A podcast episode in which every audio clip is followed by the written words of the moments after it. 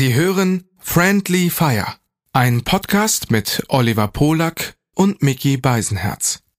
Für den Inhalt von Oliver Polak ist ausschließlich Oliver Polak verantwortlich. Für den Inhalt von Mickey Beisenherz ist ausschließlich Mickey Beisenherz zuständig. Hiermit distanzieren sich die beiden schon einmal im Voraus voneinander. Du bist allein. Wer soll bei dir sein? Greif zum Telefon, da sind wir schon. Dein auditives Disneyland. bis es brennt.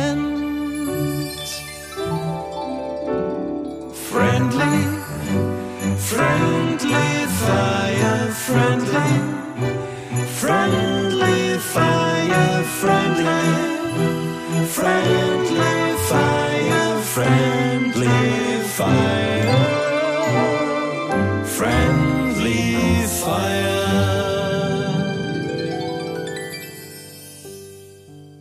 Die Welt ist wunderschön. Das muss ein jeder sehen. Und sind auch Sorgen da, die hat ein jeder. Ja, wir wollen ganz zufrieden sein und trinken Bier und Schnaps und Wein. Ich wusste natürlich schon nach der ersten Zeile, dass du mir heute höchstwahrscheinlich ein Zitat von Toni Marshall servieren würdest. Und äh, genauso ist es auch gekommen, richtig? Ja. Deutsche Bert Ja. Baccarach ist gestorben.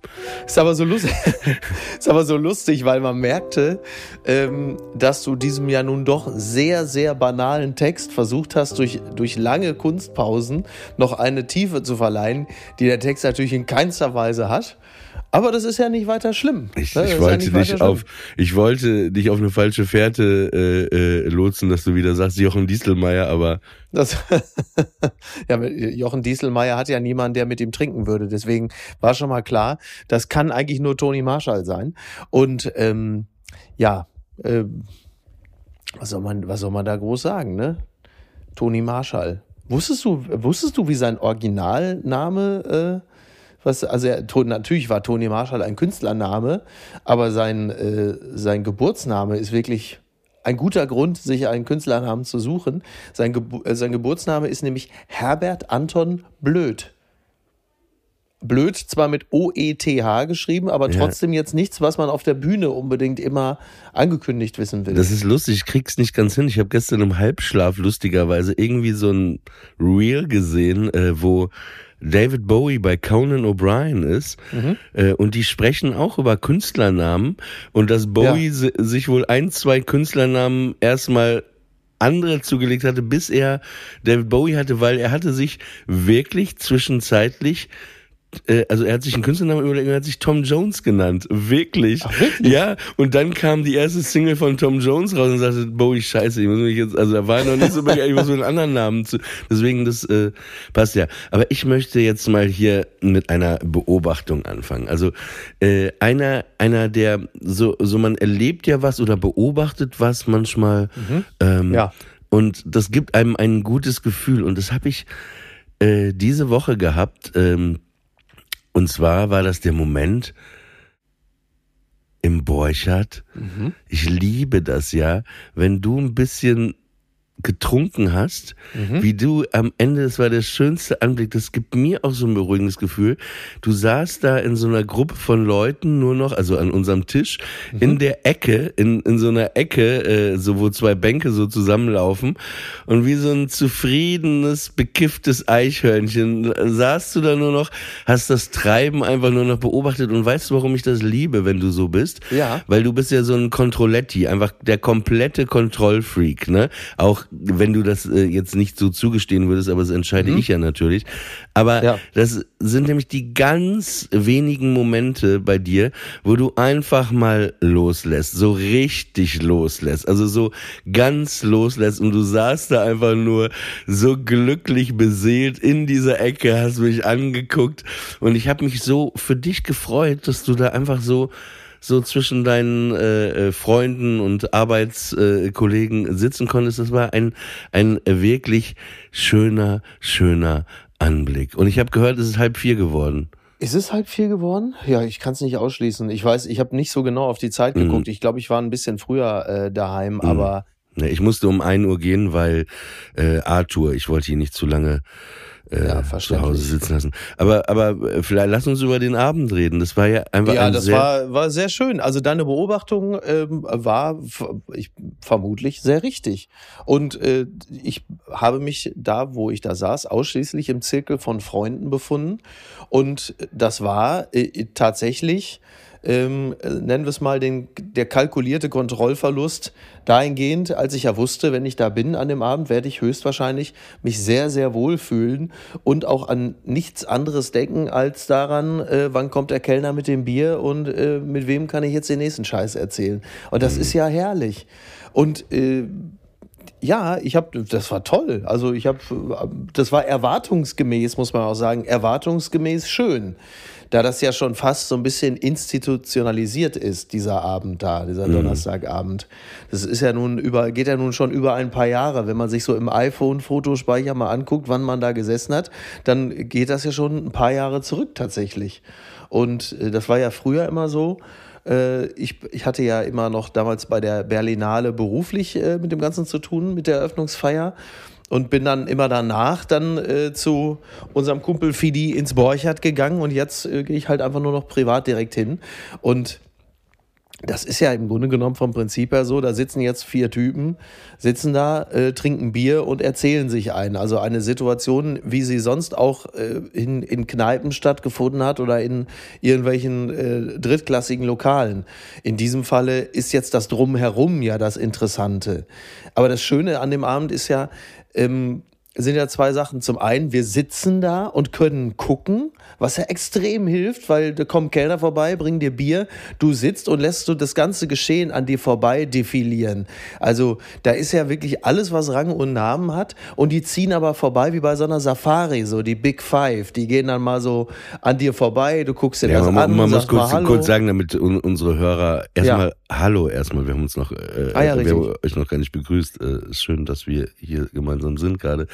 Naja, wer so da war, um mal ein paar Namen so zu nennen, ist, damit ihr auch so einen Eindruck habt. Ne? Sonst hätte ja auch Tom Gerhardt einfach nur sein können und Jürgen Milski. Aber nein, es ist dann schon. Äh, Das man- hatte ich ja schon. ja, ja. Äh, äh, nee, aber es ist so, ähm, bevor wir sagen, wer da war, es ist auch äh, das Besondere an diesem Borchert, auch an diesem Abend äh, äh, äh, immer bei der Berlinale ist, das ist, es könnte in New York sein, es könnte in Paris sein, es ist einfach, die Leute, alle reden miteinander, jeder spricht, die Leute essen und du spürst die, dieses Leben einfach, das Leben könnte man nicht stör- stärker äh, äh, spüren, es ist einfach so alive äh, und äh, Ja. Genau, und dann, dann siehst du eben, dann ist da, ob das äh, Matthias Schweighöfer mit seiner äh, Freundin ist, ob das äh, Elias ähm, Barek ist, äh, äh, es, es sind einfach äh, alle möglichen Leute da. Äh, bo- aber man muss auch sagen, natürlich, es gibt doch die Kategorie, äh, To- Tom Gerd habe ich vergessen, äh, Bosshaus waren ja auch da, habe ich gesehen.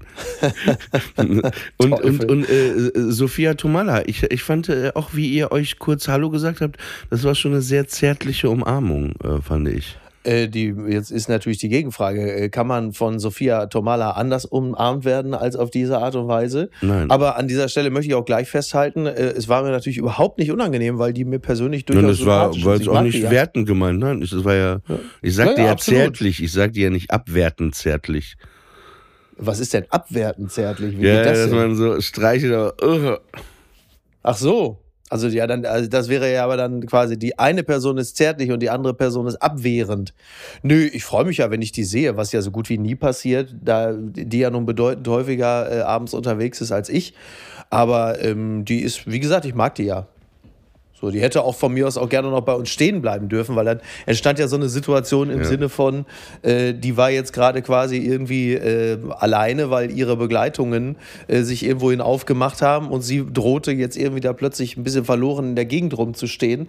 Und ich äh, wollte, wollte ihr schon fast signalisieren, mach dir keine Sorgen, du kannst auch bei uns stehen bleiben. Andererseits machen wir uns nichts vor. Mhm. Äh, Sophia Tomalla wird schon irgendwo Anschluss finden. Äh, sollte, sollte jetzt für Vor- sie kein Riesenproblem sein.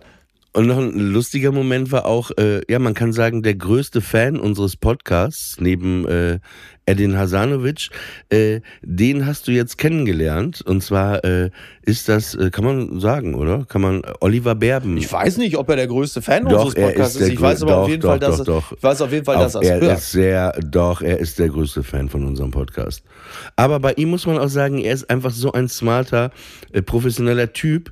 Er könnte dir, der, man glaubt ihm einfach auch alles. Ja, ne? man glaubt, man glaubt, also man glaubt ihm, Man glaubt äh, ihm also ich- alles, ne? Man glaubt Also ich habe ihm zumindest geglaubt. Also er hat mich, er hat mich erfolgreich charmiert, würde ich mal sagen. Ja, er ist sehr, deswegen, jetzt verstehst du auch, dass ich mal gesagt habe, wenn ein Mann, dann wäre er auf jeden Fall oben auf der Liste, ne? Weil, ich meine, der hätte uns beiden erzählen können, Jungs, ich habe gerade das Bernsteinzimmer ge gefunden, komm mal mit draußen, ist mein Taxi, wir fahren da jetzt hin. Wir hätten es einfach gemacht, ne? Er hat einfach diesen Charme. Absolut. Und Ja, dann gab es für mich, mich noch einen weiteren äh, Moment, den ich ganz ähm, süß fand. Und zwar Ja. äh, kam dann ähm, äh, Iris Berben ja noch in die Runde.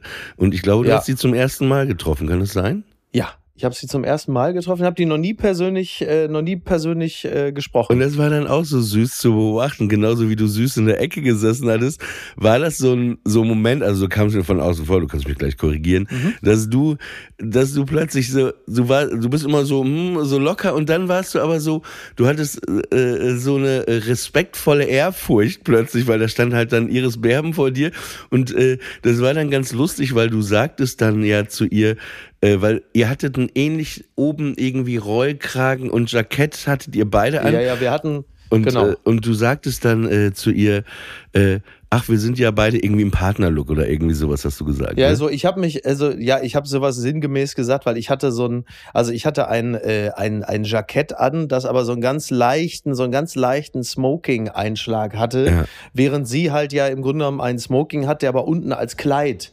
endete, sah natürlich hervorragend aus. Ja. Und dann habe ich nur gesagt, ich, äh, ich, ich wusste, also sinn, sinngemäß, ja, ich wusste ja, dass sie kommen würden. Ich habe mich gleich äh, entsprechend angezogen, dass wir zusammenpassen, sowas im Sinne des. Und das, das ja. war, war, war nett, weil du sagtest das dann sofort, ja, ähm, hast dann irgendwie sowas gesagt aus der Situation und dann sagte sie, aber es hätte man wirklich nicht, ja, erotisch ist jetzt das falsche Wort, aber sagte sie zu dir, äh, Herr Beisenherz, ich äh, lese Ihre Kolumne immer im T-Shirt. Und da warst du, du standst, du standst einfach wie so ein kleiner Junge da. Und äh, man merkt auch, dass du dich irgendwie gefreut hast, dass Iris Berben deine Kolumne Ja, liest. absolut. Ja, klar, das also- ist doch, Ja, das ist klar. doch, das, das ist doch klar. Ähm, wir haben natürlich jetzt nicht geklärt, ob sie das nur im T-Shirt liest oder ob es noch eine Hose dazu gibt. Nein, das, mir hörte sich auch so an, so im Schlaflook. Das hörte sich jetzt. Aber es war so. Ja, aber Herr ich hatte ja auch gesagt, weil ich, schrei- ich schreibe sie ja auch im T-Shirt, insofern passt es ja auch. Ähm, das ist doch, das ist aber doch auch völlig klar. Also jetzt, vielleicht, wenn man mal ganz kurz einen Schritt zurückgeht, es ist ja grundsätzlich für Menschen wie dich und mich, die, sag mal, der Eitelkeit jetzt, also äh, die auch durchaus als eitel gelten dürften. Da ist es natürlich grundsätzlich erstmal schön, wenn man wahrgenommen wird. Und wenn dann jetzt äh, Menschen, und das ist ja immer so, wenn Menschen, die auf dem Affenfelsen ein paar Stufen über dir sitzen, dich überhaupt wahrnehmen, ja, ähm, und dann aber im Zweifel auch das, was du machst, kennen und dann auch noch schätzen, dann ist das natürlich immer eine persönliche Aufwertung, die einem schmeichelt und so mir auch. Also Auf jeden es Fall gäbe ist ja es- nichts es- Eitleres, es gäbe nichts Eitleres, so zu tun, als würde mir das nichts bedeuten oder als würde ich sagen, das ist mir, das ist mir egal. äh, Für mich sind alle Menschen gleich. Nein, ist das es nicht, weil du hättest- aber das ist natürlich einfach Ja, nicht du so. hättest dich jetzt nicht so gefreut, wenn Bosshaus vor dir gestanden hätten und gesagt hätten, wir lesen ihre Kolumne immer im T-Shirt. Ja, dann hätte man ja gesagt, dann hättet ihr ja einfach dasselbe an wie immer. Darum halt, ne? Ja, Wenn nee, gesagt T-Shirt und Cow Cowboy-Hut. Ja, das ist übrigens interessant, ne? wenn Iris Berben sagt, ich lese ihre Kolumnen immer im T-Shirt, dann ist natürlich da eine entsprechende Fallhöhe. Wenn jetzt aber Bosshaus zum Beispiel sagen würden, wir ziehen für deine Kolumnen immer extra ein Smoking an, dann würde ich wiederum sagen, okay. Ja, es war auf jeden Fall. Und was ich nochmal nachfragen wollte, weil es war ja sehr laut. Ja. Das heißt, selbst wenn man, wenn man an einem Tisch saß, ich fand das übrigens süß, wie wir uns die ganze Zeit gestreichelt haben, immer wieder an dem Abend. Ja. Aber obenrum jetzt, ne? Also, Naja, für, also soweit ich mich erinnere. Klar, dass du jetzt ironisch das brechen musst, weil du nicht zu deinen Gefühlen stehen kannst, dass du mich immer wieder angefasst hast und ich dich auch immer wieder angefasst hast. So, so man hat sich immer wieder so berührt in dieser Runde und das, Das stimmt. fand ich auch sehr schön, weil wir konnten jetzt gar nicht so viel äh, da sprechen, weil es war einfach auch so laut. Aber was mich noch interessieren würde, Macht es die körperliche Nähe, ne? ja, ich, ich mag das ja von bestimmten Leuten, Ja, lass ich mich ja, gerne es, ist ja, anfassen. es, ist ja, es ist ja tatsächlich eine Botschaft, Ja, von, die man von, aussendet. von, du kannst aber auch gut äh, berühren, also mit deinen Händen. Du hast so, so, so den Druck von so einem Schimpansen auch in deinen Händen. Das ist immer äh, äh, ist auf jeden. Fall ganz angenehm. Ähm, nee, was ich gerne nochmal hören würde, weil ich hatte das nur in gebrochenen Mhm. Teilen gehört. Wir saßen ja am Tisch und dann stellte ähm, Friedrich die Frage in, den, in die Runde. Äh, Mhm. haben, ich weiß gar nicht, worum es ging, aber es ging, ob wir mal einen Korb, einen richtigen Korb bekommen haben. ah ja, ja. Ja, und äh, da hast du, äh, ich habe die Geschichte, ich konnte nur Bruchteile mitbekommen, aber ich fand sie sehr interessant. Ja. Und äh, ich, ich habe noch drüber nachgedacht, ich erinnere mich gar nicht dran. Es war irgendwie hatte ich immer, klar, es gab mal bei mir so, so kleine Sachen, wo man vielleicht jemanden gut fand, aber die ist einfach nicht auf einen gezuckt, ne? Hat so, aber, Mhm. Ja, ja. aber es war nie so richtig, so dass man so richtig, aber äh, du hast da, äh, glaube ich, eine gute Geschichte, ne? Ja, genau. Also es ist jetzt nicht im klassischen Sinne ein, ein Korb gewesen, weil es gar keinen echten Love Interest gab. Aber es war trotzdem eine, äh, eine Demütigungserfahrung im Zusammenhang mit einer Frau. Und darum geht's ja in gewisser Hinsicht auch. Also bei mir war das so, ich hatte damals, hm, da muss ich so 17 gewesen sein, da habe ich erst äh, den Geburtstag meines Freundes Aubi gefeiert in meinem Heimatdorf. Und äh, da sah eine Feier dermaßen aus, dass wir zu dritt hinten in der Gartenlaube saßen, eine Flasche Wodka Gorbatschow und äh, sag mal, ein Viertel Liter Orangensaft. Und äh, so, so ging das, so, das war die Feier. Und äh, irgendwie liefen die Toten Hosen oder so. Und dann habe ich gegen 21.44 Uhr aber noch vorgehabt, den 458er nach Castrop-Rauxel City zu nehmen, weil da eine große Feier sein würde. Und das habe ich auch geschafft. Also den Bus habe ich bestiegen alleine und bin dann mit dem Bus äh, nach Kastrop gefahren und äh, so am Ende dieser halbstündigen Busfahrt, da war mir schon, da ist der Alkohol aber so richtig im Körper angekommen und ich war wirklich da schon rappelvoll, saß da in meinen dunkelblauen Carhartt-Klamotten und habe also wirklich schon hinter die letzte Rückbank äh, einmal so hinter die Lehne gekotzt, aber In den Bus, Lotte. in den Bus. In den Bus, War das so ein Bus. Linienbus oder was? So ein Linienbus, so ein ganz klassischer Linienbus. Hab also da schon mal richtig reingekotzt.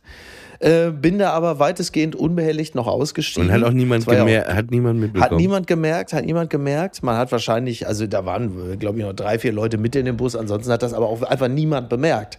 Da ist dieser Jugendliche raus und dann stand ich da am Kassropper Münsterplatz, das ist quasi der Busbahnhof, an so einem Mülleimer, habe mich da abgestützt und habe direkt nochmal wieder richtig gekotzt. Und habe da aber auch schon offensichtlich jetzt nicht so wahnsinnig zielgerichtet gekotzt, weil also ich sah, ich sah aus, als hätte ich eine missliebige Theaterkritik in der FAZ geschrieben und äh, der Ballettchef hätte reagiert.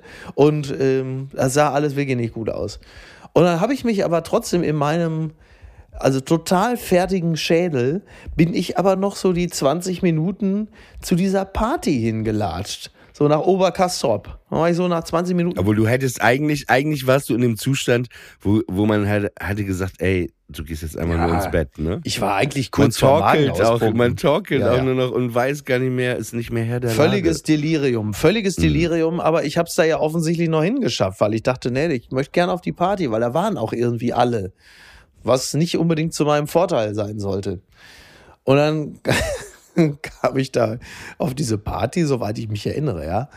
Und stehe dann da irgendwo in so einer Einfahrt und dann steht dann vor mir äh, Marlene, eine äh, coole, äh, ein, ein cooles Mädel, die ich immer gerne mochte, die mich eigentlich auch äh, immer mochte. Ich mag, dass du eigentlich eingebaut hast in den Satz. Ja, das Wort eigentlich ist ja quasi der Türsteher zwischen Wunsch und Wirklichkeit, denn da ist jetzt ein dickes eigentlich dazwischen. Und dann stehe ich da so vor ihr und, und guck sie an und, und schwummrig, wie ich bin und so. Wahrscheinlich war mein Blick auch noch so, dass da heute noch was gehen könnte, keine Ahnung, ja. Und dann guckt sie mich an, mustert mich so von oben nach unten, nochmal, guckt mich an und sagt, na, jetzt bist du nicht mehr so cool, ne? Und, und meine Antwort war, glaube ich, nur so. Warum? Warum sagten sie das denn? Jetzt bist du. Naja, weil sie mich, also weil, weil ich ja grundsätzlich äh, sicherlich auch bei mir in der Schule und in der Stufe da auch immer einer so, also es war ja auch schon so die Hip-Hop-Phase. Wir waren halt natürlich, wir hatten mit nichts was zu tun. Wir waren natürlich irgendwo in unserer gefühlten Selbstwahrnehmung zwischen B.I.G., Tupac und Buster Rhymes. Und dann kommt dann der Hiopai in seinen dunkelblauen Hip-Hop-Carhartt-Klamotten dahin, komplett bekotzt. Ach so, Und- du warst komplett. Ach so. Ich war komplett das, bekotzt, also, das ja. wusste ich nicht. Und du wusstest du es denn? Äh, ja, doch, weil ich habe ja dann auf dieser Party noch so zwei, drei Leute gefragt, ob sie jetzt, Obacht, vielleicht noch eine Wechselmontur dabei Was haben. hast du gefragt? hast du Eine nicht Wechselmontur, gefragt? ob die noch andere du Klamotten bist auf dabei einer haben. Party rumgerannt, hast gefragt, ob jemand Pullover, Hose und T-Shirt noch dabei hat. Ja, irgendwie noch eine Hose hat oder so. Weil das weiß man ja von, gerade von Jugendlichen, dass sie ja immer so, dass sie so achtsam und be besorgt sind, dass sie halt, wenn sie auf eine Party gehen, immer noch einen Rucksack mit einer Wechselmontur dabei haben, so wie Helene Fischer mit so acht verschiedenen Outfits für so einen Auftritt. Und ich habe dann aber, also ich habe also relativ bald gemerkt auf dieser Feier, dass ich da auch keinen Stich machen würde, in keinster Hinsicht, in meinem besoffenen Kopf. Merkte aber auch, ich bin jetzt total besoffen, ich bin richtig fertig, ich will eigentlich nur ins Bett, habe aber natürlich auch keine Möglichkeit, da wegzukommen. Auch nicht aus Castrop City, ja, das ist ja, ich war 17, ne, kein Geld, nix. Was macht natürlich der kleine Michael, schlau wie er ist? Ah, ich weiß ja, meine Eltern sind ja ganz in der Nähe bei Tante Malis zum Abendessen. Da gehe ich nochmal zur Telefonzelle und rufe da an, ob die mich abholen können. Weil, hallo, ich bin doch wohl in einem fantastischen Zustand. Das willst du doch, dass deine Eltern dich so sehen. Also habe ich da angerufen.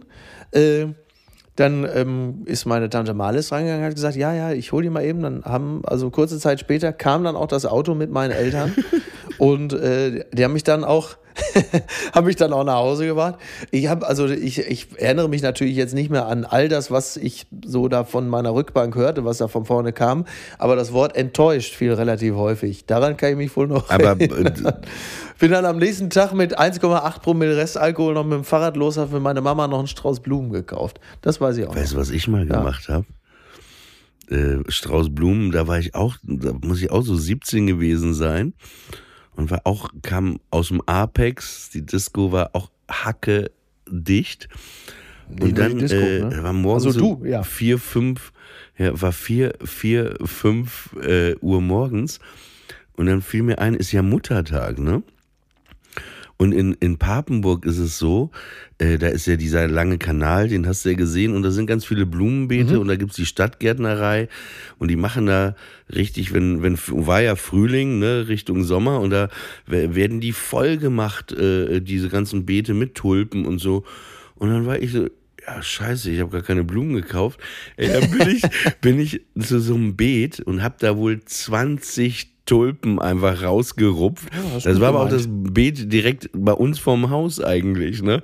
Dann habe ich, habe ich, die, hab ich die ganzen, Natürlich. habe ich die ganzen Profi. äh, Tulpen da rausgerupft und habe sie äh, äh, so ein bisschen sauber gemacht noch so äh, und dann habe ich in so eine Vase gestellt und ähm, und dann äh, hörte ich nur morgens, bin ich wach geworden, äh, irgendwie mein Vater äh, ruft den Namen meiner Mutter, oh Gott, der Junge hat die ganzen Blumen aus, aus dem Beet vor, dem, vor dem Laden gezupft, nicht, dass jetzt gleich die Polizei kommt und gleich Panik, ne? Also, ja, das war, äh, aber mir fällt ein, was Kotzen angeht, ja, Ga- Ganz kurz, ganz kurz, äh, bitte mer halte den Gedanken, merkt dir Kotzen. Ähm, mir fällt nur gerade ein, das ist so auch wie in so einer Folge äh, Curb mit Larry David, wo er für irgendeine Festivität, ich glaube, der braucht irgendwie, braucht er auch Blumen, relativ kurzfristig. Und dann sieht er irgendwie, während er an so einer Kreuzung hält, dann sieht er so rechts so ein Memorial quasi, da sieht er so, wie irgendwie an so einer Stelle, wo irgendjemand tragisch ums Leben gekommen ist, im Straßenverkehr oder so, wo dann so Blumen auf Blumengebinde und so liegen. Und das ist doch, glaube ich, sogar noch die Mutter von Fankhauser oder so. Und dann kommt er doch auf irgendeine, auf eine Party und dann wird aber da natürlich auch festgestellt, wo diese Blumen her sind. Larry, you're Ähm, disgusting. tja. Ne, das ist die Frau von dem einen dann wahrscheinlich, äh, ja, ja, ich, ich kann mir, ich hab's irgendwie sogar vor Augen. Finde es übrigens sehr lustig, weil ich hatte das mit Iris Berben, äh, meiner, meiner Mutter erzählt. weil sie fragte, wie war es denn so? Und ich sehe gerade, meine Mutter schreibt mir gerade eben eine WhatsApp und sagt, da fällt mir gerade auf, der Oliver Berden nimmt seine Mutter mit und du mich nicht. Das will ich erstmal schreiben, ja, aber du hast aber schon, du weißt aber schon, dass die Mutter von Oliver Berben äh, teilweise auch im Schauspielfach tätig ist. Weiß nicht, ob meine Ja, Mutter das jetzt kann- auf hätte ihre, auch von meiner äh, Mutter sein können. Aber das wäre das wär ein tolles Format, oder? Wir drei, du, Olli, ich mit unseren Müttern, oder? Oh Gott. Ähm, also, das sind auf jeden Fall alles interessante Charaktere, aber äh, ich äh, mühe mich schon, äh, meine Familie weitestgehend aus der Öffentlichkeit rauszuhalten.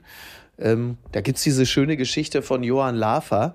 Ich merke, ich kotzen, ich weiß, wir kommen da Ich, gleich wieder alles hin. gut, alles gut. Aber vorhin von Johann Lafer, das hat mir aus, weil ich finde es wirklich, ich finde es wirklich ganz, ganz schwierig, wenn äh, Personen der Öffentlichkeit so ihre Familie mit reinziehen und dann so Familie so zelebrieren, aber auf diese Art und Weise, wo du einfach merkst, dass es den anderen einfach nicht recht ist. Ähm, und da gab es mal Johann Lafer, der hat dann, äh, der kommt glaube ich aus dem Allgäu oder so, ne? Und dann, da war irgendwie Muttertag, glaube ich auch so, ZDF heu, Leute heute oder so, Muttertag. Und Johann Lafer, hey, super, die Mutter, sie ist das Wichtigste. Meine Mama, meine Mama ist das Wichtigste. Und da hat das ZDF Johann Lafer begleitet, da irgendwo auf so einer Alm oder so, wo die Mutter von Johann Lafer äh, lebt. Und äh, yes, schaut, die Mama. Und ja, Mensch, der Johann und so. Und dann ein riesen Kamerateam und wer die Mutter, das ist das Wichtigste. Und äh, dann haben sie die Mutter nochmal so zum Einzelgespräch beiseite genommen und die Mama, ja, der Johann. Und ach, ist wirklich ein guter Junge. Also das ja oder so. Er kommt ja auch selten vorbei. Also meistens sehe ich nur einmal im Jahr. Also das heißt, er sieht sie einmal im Jahr und in dem Moment war auch noch das ZDF-Kamerateam dabei, wo du sagst, oh, da weiß ich auch nicht, ob das so, Ja. ob das der Weg ist, den ich persönlich für mich würde beschreiben Wobei. Jona- Jonathan Mese hat ja, ich weiß gar nicht, ob sie noch lebt, auch immer seine Mutter dabei. Die, die, die äh, war letztens noch dabei, weil äh, ähm, Gorkov Enzensberger und Mese für die Süddeutsche interviewt hat. Und äh, da sagte Gorkov danach, also er habe sich quasi in die Mutter Man von Jonathan Mese verliebt. Ja, die ist, glaube ich, 93 oder so. Muss Man muss an dieser sein. Stelle sagen, weil du erwähnst immer so Gorkov, so als ob den die Leute kennen würden. Also äh, man muss sagen, es ist kein Charakter von Ja, wir haben noch einen kein literaturbegeistertes Charakter von. Herr der Ringe, könnte ja auch so Gorkov Das- äh, das äh, sein oder Harry Potter, der Zauberer. Ja. Ähm, äh, äh, das ist ein Journalist, ne, muss man dazu sagen, der Interviews macht. Genau, genau. Ja, ja, das finde ich nur Genau, wichtig, zu genau. sagen, wer ist Gorkov, wer ist Gorkov, wenn die Leute Unser Publikum weiß, wer das ist. Unser Publikum weiß, wer das ähm, ist. was wollte ich denn gerade noch sagen? Kotzen. Nee, mit der Mutter wollte ich auch noch was sagen, aber jetzt äh, Achso, mit der Mutter von Jonathan, Nee, nee, Jonathan so, Mese äh, oder die Mutter von Lava oder die, die- Mütter in die- der die- Öffentlichkeit? Familie in der Ja, Öffentlichkeit? die Mütter in der Öffentlichkeit, ja. Auf jeden Fall, mir fällt es nicht mehr ein. Kotzen, da hatte ich mit 17 auch so ein Erlebnis. Ich war im Apex, das war damals die Disco.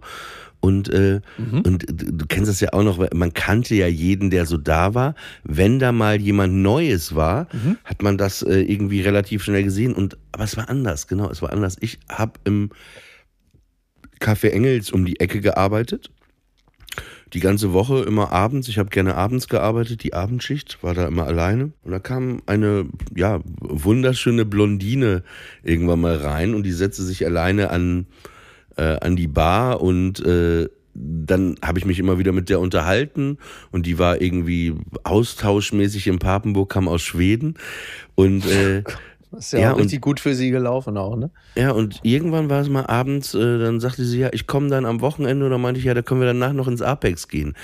Ja, und dann habe hab ich die ganze Zeit getrunken, sie auch, aber die hat wohl überhaupt nicht so viel vertragen. Aber ich habe jetzt auch nicht übermäßig irgendwie. Und dann, und dann waren wir irgendwie im Apex und dann äh, standen wir beim DJ-Pult. Das war, wenn man die Treppe hochging, so auf so einer Zwischenebene. Und dann standen wir da so. Und äh, da war auch, äh, da stand äh, äh, Lulu, hieß der DJ. Er guckte mich auch an, so, ja, ja, du wieder. Ne? Und dann, dann habe ich mit der, haben wir uns geküsst. Und in dem Moment, wo ich sie geküsst habe, wurde die plötzlich ohnmächtig, brach zusammen und kotzte so alles voll, ja. Und es war, und es war einfach, mir tat es so leid, wirklich, mir tat es wirklich so leid. That's amore. Ja, mir tat es einfach leid, weil, und dann ist sie äh, danach kurz wieder aufgestanden, dann ist sie einfach nur geflüchtet. Und ich, ich fühlte so mit ihr, weil ich, ich, ne, weil ich diesen Charme, den hatte ich dann auch gespürt, aber es tat mir einfach so leid, weil es ist alles, was du nicht willst. Ne? Dich küsst jemand, Ja. Also du siehst, äh, mein. Ja, es ist in der zeitlichen Abfolge jetzt nicht äh, der klassische Blumfeld-Song, Mhm. muss man auch sagen. Mhm. Ne? Mir hat das mal gut gefallen. Ich war mal auf dem, äh, auf dem Familienfest in Frohlinde. Das ist ein Stadtteil von Kassel-Brauxel. Das ist immer sehr nett. Ende August, so kleines, Mhm. ne? so wie so ein Dorffest, kann man sagen. Stadtteilfest.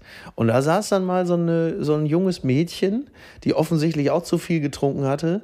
Und die saß dann auf so einer Bierbank mit dem Rücken zum Tisch, hat sich also an dem Tisch noch so angelehnt, damit sie noch einigermaßen nicht gleich nach links und rechts wegkippt und musste auch auf jeden Fall kotzen und hat einfach kontinuierlich, weil das so vor ihr auf dem Schoß stand, hat sie in ihre Handtasche gekotzt.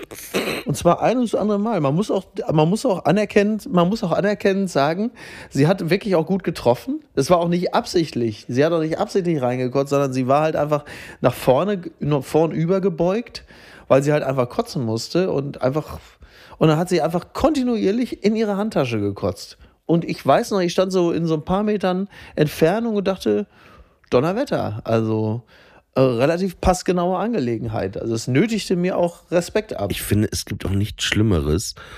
Ich habe das ganz selten mal, dass ich kotzen muss. So. Und auch Mhm. äh, mir ist das auch schon passiert, dass ich vielleicht irgendwie. Auf jeden Fall passiert mir das manchmal, dass ich Ja, kotzen das muss. Und dann ist es zum Beispiel auch so, dass ich wirklich im Auto anhalten muss und dann, dann steige ich ganz schnell aus und gehe irgendwie in so ein Blumenbeet und kotze da halt rein, zum Beispiel, ja. Und ich finde, Ja. es gibt nichts Schlimmeres auf der Welt, also wirklich nichts Schlimmeres auf der Welt, als in dem Moment, wo du kotzt, ne? Wenn Mhm. irgendjemand kommt, ey, alles in Ordnung und fragt, ne? Wo du, ey, so. wo du denkst, ja, offensichtlich nicht, aber ich krieg's ja wohl noch hin zu kotzen, aber das macht mich wahnsinnig. Mich macht es Panik. Ich Aber bin am du- Kotzen. aber- ich bin wie beim Kacken, ne? Stell dir mal vor, du kackst und da kommen plötzlich auch zwei Leute rein, wollen Ja. sich mit dir unterhalten im Bad. Horror. Genauso, ja, Ja. Ja, das genau ist ist es auch beim Kotzen. Aber wie, aber wie häufig, die, aber das, das, also da muss ich jetzt mal fragen, wie häufig passiert es dir denn, dass du im öffentlichen Raum kotzt, dass du schon, also zumindest eine Erfahrung mit Leuten hast, die dich andauernd beim Kotzen Das- unterbrechen? Das ganz selten passiert mir Also- das, wie, wie sagt, ich weiß gar nicht, wie man das Deutsche sagt. Anxiety, wie, wie heißt das, wenn man so, so, so eine Panikattacke oder sowas hat? Genau, ich habe Ja, das, wenn ja, ich so ja. eine Un Man kann's ja auch Un- Panikattacke- Ach so, Unruhe, dann- okay, Panikattacke. Okay. dann muss ich einfach anhalten und es Ah. hilft mir dann einfach zu Okay. kotzen. Manchmal kotze ich auch nicht richtig, dann ist es eher Ah. ein Würgen, weil ich gar nichts gegessen habe. Aber ich will dann alleine. Also Nein, gar ich, nicht, also nicht Nein, alkoholbedingt, nein, ich fahre nicht wirklich. besoffen durch die Gegend oder Okay. äh, ich mal einmal kurz. Nee, es ist dann so, das ist auch ganz selten, es sind so Unruhezustände, aber es ist dann das Schlimmste auf der Welt, wenn echt jemand kommt. Aber dann möchtest du natürlich generell auch deine Ruhe haben. Ja, ich Dann will auch gar nicht so, dass man ich, dich beim ich Kotzen will gar erwischt, nicht in der, ich will gar nicht in der Öffentlichkeit da stehen irgendwo am Blumenbeet, weil dann heißt es wieder, guck mal, ja, da habe ich so ein Ben Okay. Becker Image plötzlich, ne, ja, wieder gesoffen, der Bolak. weißt du, so, nee, es ist einfach ähm, Mhm. einfach unangenehm. Ah ja, gut, okay. Ja. Aber dann ist natürlich der Gesamtzustand äh, einfach äh, unangenehm und nicht nur das Endergebnis, das Kotzen, sondern die, Ja, ja, ja, ja. Das, die das andere ist Kotzen- okay, weil immer, verstehe. ich finde auch immer, wenn man gekotzt hat oder geweint hat, Mhm. danach geht es einem immer besser.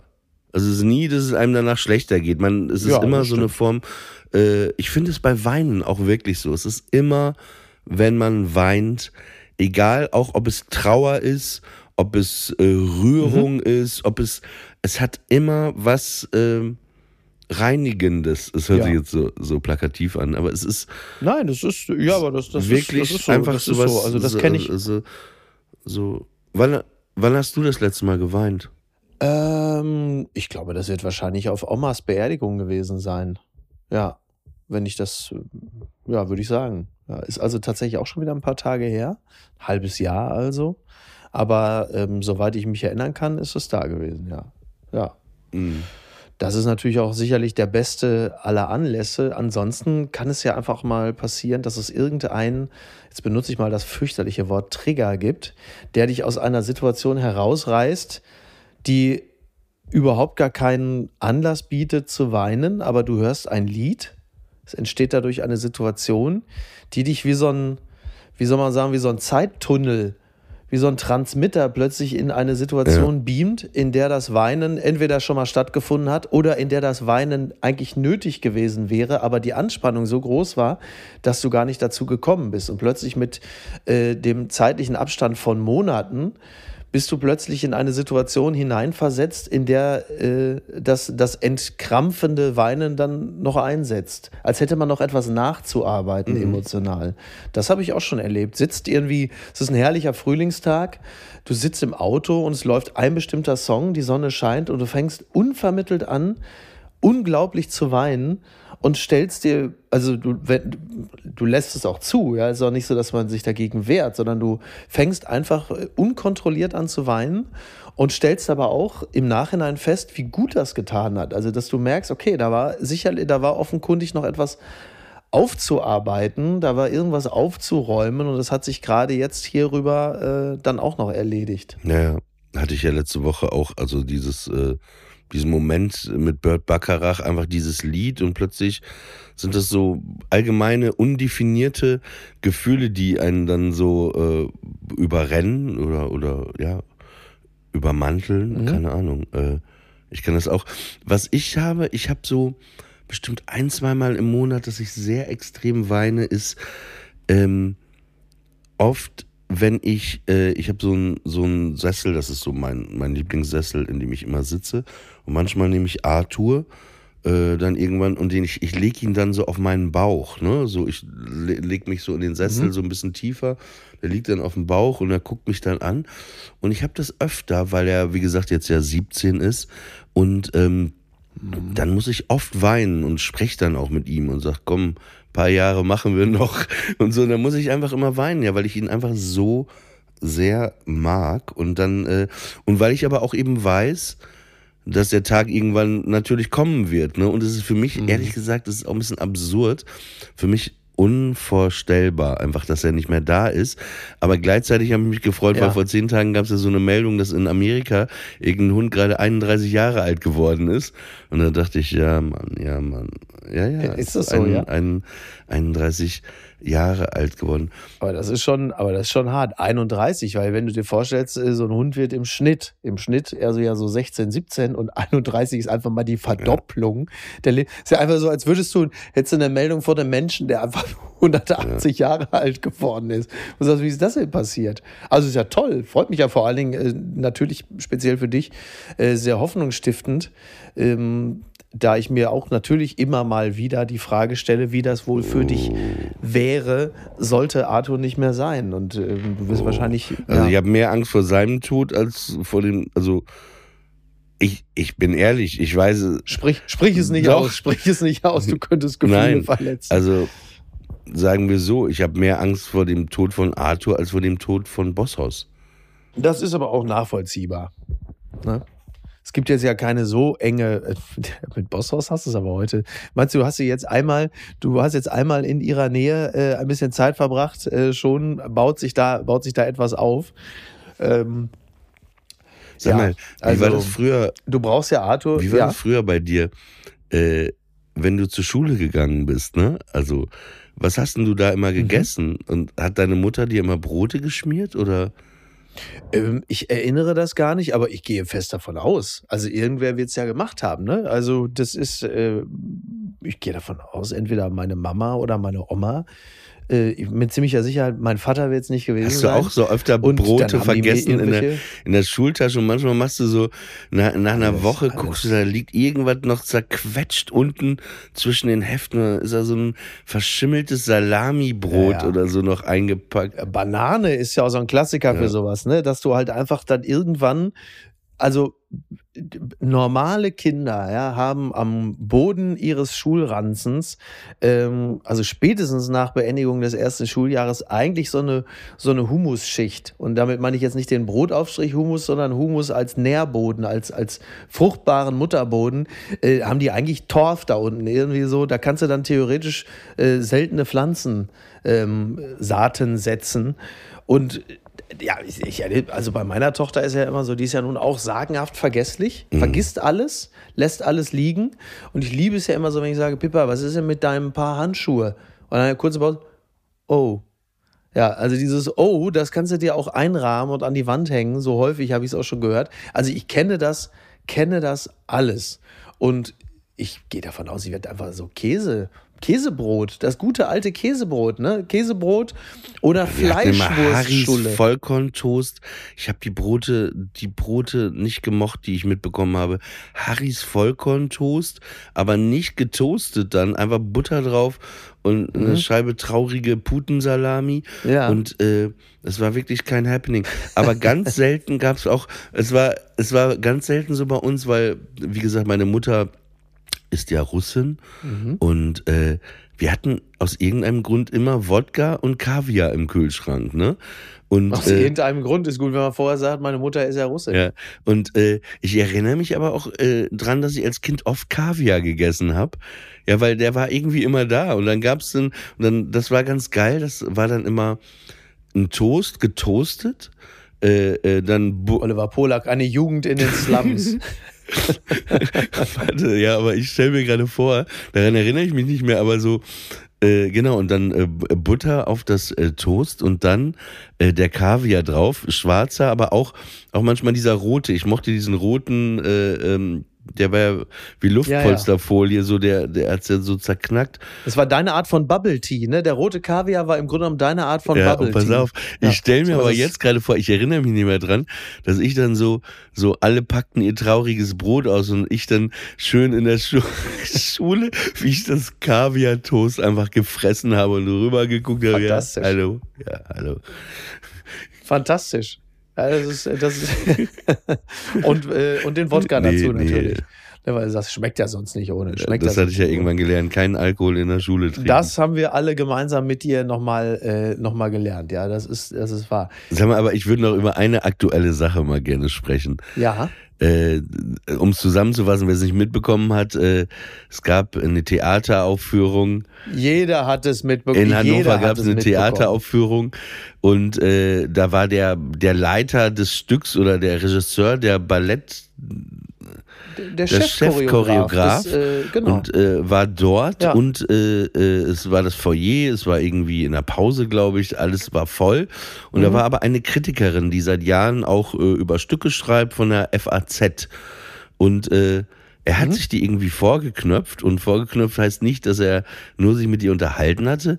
Dieser Mann hat einen Dackel, der heißt wohl Gustav und er hatte den Code seines Dackels dabei in einer Tüte, Mhm. hat dann irgendwie äh, diese Frau Journalistin an, Also er ist erst, er ist erst so ein bisschen verbal ausfällig geworden. Er machte sie im Foyer aus und, und äh, war dann schon mal sehr erbost, sie dort zu sehen im Foyer, weil das ja bedeutete, huch, die ist wahrscheinlich jetzt in diesem Stück von mir. Und die hat ja schon ein paar Mal so schlecht Mhm. über mich geschrieben. Dann flippte er aus und sagte, was wolle sie eigentlich hier? Und äh, sie, also wäre auch für ihn geschäftsschädigend, weil aufgrund schlechter Kritiken seien auch Zuschauer schon weggeblieben. Also er redete sich in Rage.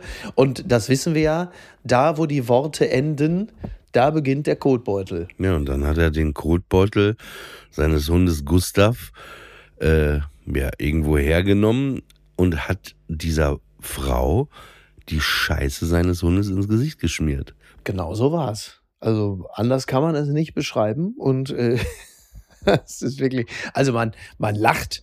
Es ist natürlich ein Akt maximaler Demütigung. Man muss der Fairness halber sagen, auch er hat sich die Hände schmutzig gemacht. Aber äh, das, äh, macht Aber die Sache er, jetzt er nicht wurde besser. jetzt auf jeden Fall Äh, gekündigt, ne? Also er hat seinen Job verloren. Genau, genau. Und kannst, kannst du, aber, aber Ja. die, die, die, diese Eitelkeit auch. Ich meine, ich finde auch Kritik oft äh, nicht äh, okay und ich finde auch, man kann es hinterfragen, Mhm. ob eine Person äh, ihre Meinung zu einer Sache irgendwo niederschreiben sollte, was dann am Ende ein paar Millionen Leute lesen, ne? Ob das irgendwie die Mhm. Waage richtig ist, aber, aber letztendlich äh, so, so funktioniert's und du kannst ja, ich finde es auch sogar okay, dass man Klar. jemanden mal drauf anspricht oder so und sich vielleicht drüber unterhält und fragt, was ist das Problem? Das kann man ja aber auch machen. so, so Ja. Hundescheiße, also es ist so. Na, es hat auch wieder mal so etwas Typisches, so etwas Theatralisches, so etwas Operettenhaftes. Also die ganz große Geste da.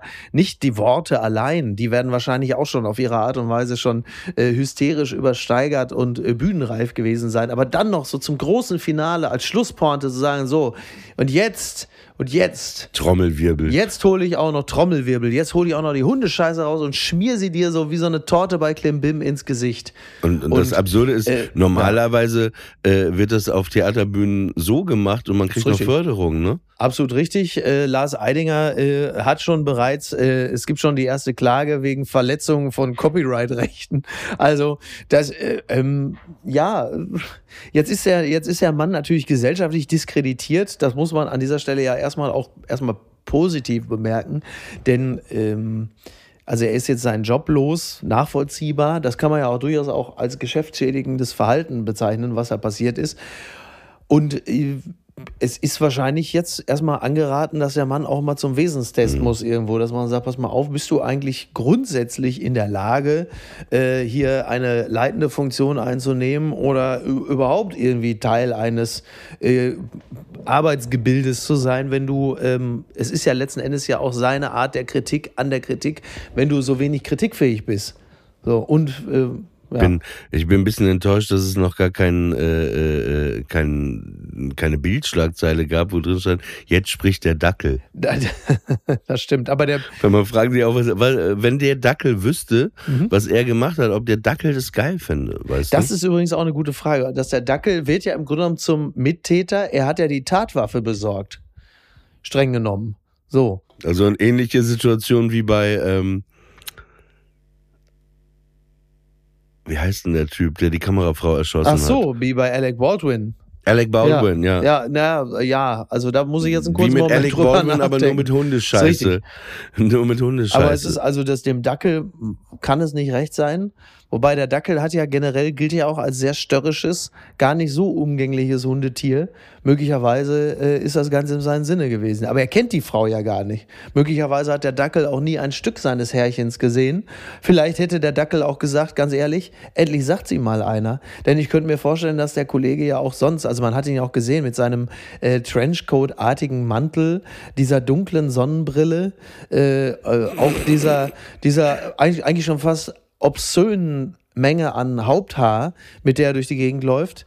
Ähm, also der scheint auch im Privatleben jetzt wahrscheinlich eher ein auffälligerer Charakter zu sein. Also man müsste vielleicht auch mal mehrere Bedienungen in Restaurants mal fragen, wie er denen so gegenüber getreten Kennt man ist. ja gar nicht von Schauspielern oder Theaterregisseuren. Ne? So. Ja, Chefchoreograf, äh, das klingt natürlich jetzt schon schwierig.